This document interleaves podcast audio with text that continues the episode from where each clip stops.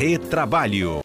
E hoje o nosso quadro Retrabalho é aqui com a nossa conversa com Cássio Moro, nosso comentarista, Alberto Nemer, que sempre nos acompanha, hoje está em trânsito. Boa tarde, Cássio, bem-vindo. Boa tarde, Fábio, boa tarde, ouvintes, como vão, tudo bem? Tudo bem, e você, tudo bem? Tudo certo. Ótimo. Cássio, com a sua ajuda, quero entender hoje um pouco mais sobre esse momento da pandemia em que ainda se fala bastante sobre o empregado que possa ter, então, contraído a doença, se ele é, automaticamente tem algum respaldo para ter estabilidade no emprego dele devido né, a, ao momento em que ele foi infectado. Existe algo que deixe isso previsto?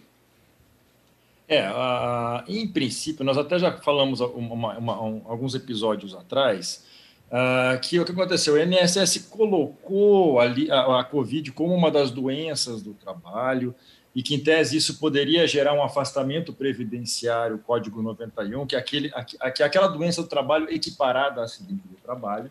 Né? Entretanto, né, teve um monte de interpretações e tal sempre que a pessoa adquirir a Covid e desde que ela se afaste pelo INSS, ou seja, isso significa que ela fique mais de 15 dias afastada, né, a grande maioria dos casos, as pessoas que não têm grandes problemas ficam até 14 dias, mas aquelas pessoas que ficam mais de 15 dias afastadas, é, recebam benefício previdenciário e ainda, e esse que é o, é o pulo do gato, ainda demonstrando que, e não é nada fácil, adquiriram a, a, a Covid no trabalho, é, aí sim elas podem ter direito à estabilidade do emprego.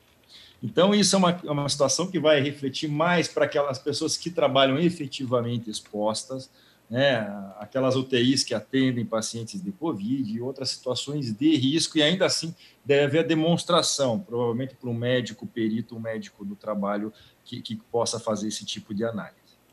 Então não é tão simples e não é qualquer, qualquer pessoa que tenha adquirido a doença.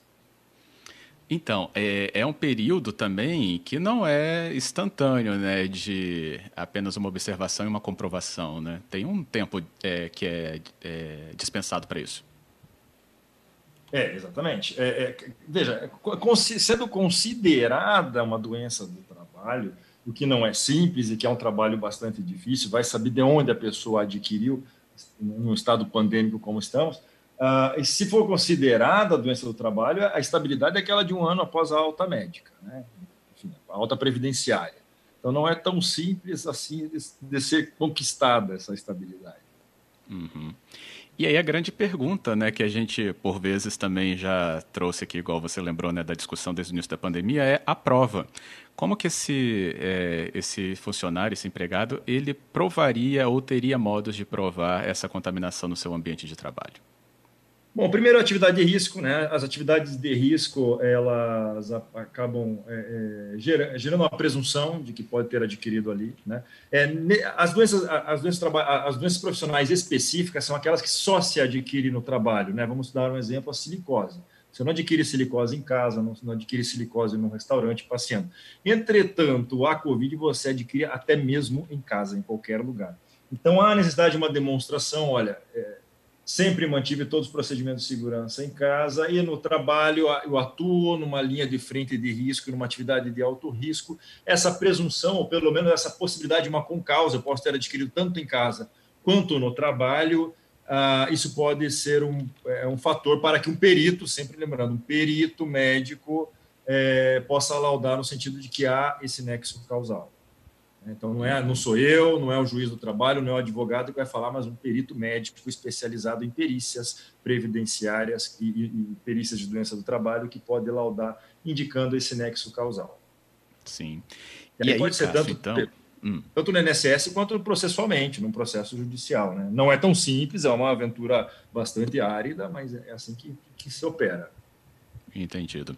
É, o que eu ia pontuar é que, então, na mesma medida, né, as empresas atentas já, né, que a gente está nove meses de pandemia, tendo, então, os seus protocolos de higienização, oferecer os equipamentos necessários ou instrumentos, né, álcool e máscara ou face shield, é, isso né, disponibilizado de uma maneira sistemática para os empre seus empregados ou para as atividades que ele desempenhe né, pela empresa, isso, então, dá a ela a, essa questão de que sim, ela tinha protocolos, sim, os funcionários estavam atentos com o que né, o regramento estava sendo exigido.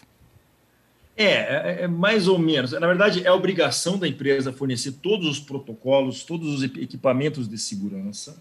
Né? Entretanto, é, é, ainda assim pode ser, ser, demonstrado que alguma pequena falha de segurança ou até mesmo a inaplicabilidade desses, desses protocolos. Ocorre que, se a empresa não forneceu corretamente, não agiu rigorosamente com a segurança é, do trabalhador para a Covid, aí sim você tem uma, uma, uma, boa janela de comprovação de que sim, você adquiriu essa doença no trabalho.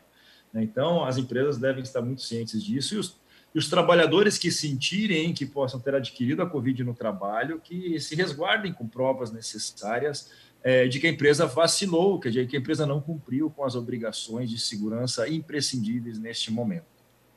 Uhum. É, acabamos respondendo então aqui a pergunta do Cristiano e ainda tem outra questão levantada pela nossa ouvinte, a Polly, e ela fala sobre trabalho na rua, né? Esse trabalho né, no ambiente exposto, sujeito a outras intempéries e também contatos. Como seria para esse trabalhador na rua? Polly, tu, Polly, a pergunta é muito boa e todo mundo tem muitas dúvidas, né? Nós sabemos que na rua, se for um ambiente externo, é mais difícil de, de, ser, de ter o contato, pelo menos é o que se diz, né? Agora, tudo depende de uma perícia para verificar o local onde você está trabalhando, o, a, o, nível de aglomeração de pessoas que tem, evidentemente, os equipamentos de segurança que estão sendo utilizados. Né? Outro dia eu estava conversando com uma responsável médica, por exemplo, é uma responsável por um hospital, e ela falava o seguinte, que dentro do hospital todos os trabalhadores cumprem rigorosamente todas as medidas de segurança. E onde é que há a falha que eles podem, possam, podem contagiar? é, é, ter o contágio. É, ou num, no ônibus voltando para casa, veja que, que, terrível isso, ou até mesmo em casa, que ela, a pessoa dá uma aliviada nesses procedimentos tão rigorosos de segurança. Então, vejam como a situação é muito difícil, é muito, é muito difícil encontrar aquela brecha de onde efetivamente veio o vírus. Né? Então, é por aí que a gente vai tentando, acho que com o tempo, com os peritos já se especializando mais nesse tipo de situação, a gente pode ter respostas mais concretas. Uhum. Ainda recebi aqui é, o Luiz Carlos e ele fala sobre é, a questão das empresas dialogarem com os sindicatos, sobre os protocolos que eles têm a oferecer e o que, que os sindicatos pudessem também contribuir. O que, que você lê disso, do Luiz Carlos? Bom, isso, essa tecla que eu bato sempre desde o começo, desde antes daquelas monte de medidas provisórias, as empresas e os sindicatos deviam estar dialogando sobre segurança. Né? Então é importante que eles se mantenham em contato direto, porque os procedimentos mudam, as situações mudam. Hoje nós estamos numa situação muito mais grave do que há quatro semanas atrás, por exemplo para conversar, para verificar se voltamos para um, tele, para um teletrabalho, para um home office, se conseguimos modificar, conforme o, o, índice de risco que nós temos, as relações de trabalho e, e o acompanhamento sindical nesse, nesse, nesse momento é, é, profundamente importante. É muito mais importante que o sindicato depois simplesmente ficar juizando a ação para reparar. É melhor trabalhar nessa prevenção, nesse diálogo. Uhum. Outras questões que chegam, você também participa pelo 99299-4297. Recebi aqui ainda a participação da, da, nossa ouvinte, a nossa ouvinte aqui, Andréia. Ela fala sobre a dificuldade que se tem em relação a esse momento mesmo, porque a pandemia está em curso e muita coisa ainda está em pesquisa. E também o outro ouvinte aqui que mandou a participação dele e fala sobre o caso da empresa que não fornece nenhum equipamento de proteção, Cássio, como máscara ou álcool, né? E o funcionário, ele dorme noites, por exemplo, em hotéis a trabalho. Se ele pegar, teria algum tipo aí de responsabilização para a empresa? É possível. A empresa, quando sujeita ele a, a, a, trabalho em outros locais, ela tem o dever de, de, de, de, acompanhar e providenciar todos os meios de segurança em todos os locais que, que o trabalhador estiver. Mesmo a pessoa, mesmo a empresa quando manda a pessoa para casa, ela tem que disponibilizar itens de segurança para ela trabalhar em casa, né?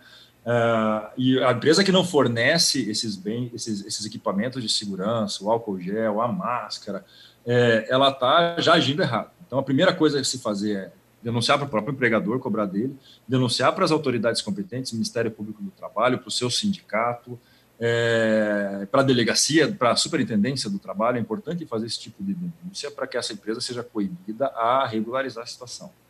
Então, é fundamental isso. É uma falta.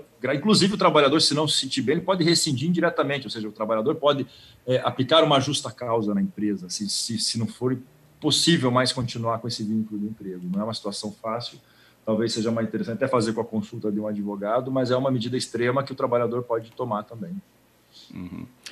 A Polly, ela volta a participar, ela está um pouco descrente né, da, da índole das pessoas. Ela fala, mas pessoas que né, podem ir para um momento de diversão e depois falar que pegou na empresa, né, o perito teria um trabalho muito difícil, porque a doença né, é invisível e muito contagiosa. E essa leitura, Cássio? É, é, isso aí a gente, a, a, gente tem uma certa experiência em, diversos, em diversas situações de doença.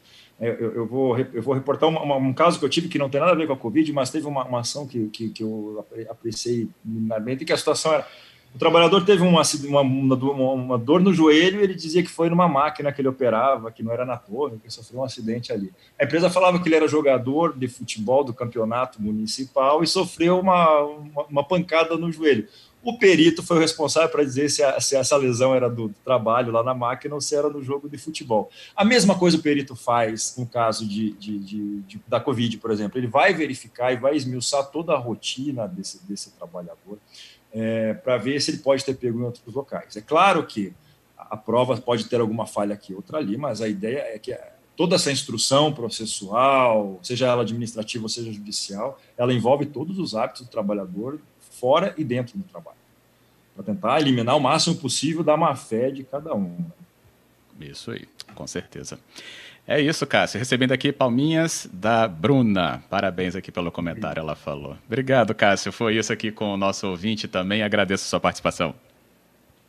Obrigado, obrigado, Fábio. Obrigado, Bruna, pelas palminhas. Obrigado aos ouvintes, a Poli, que fez duas perguntas, a todos que participaram. E é isso aí. Um abraço, boa semana a todos.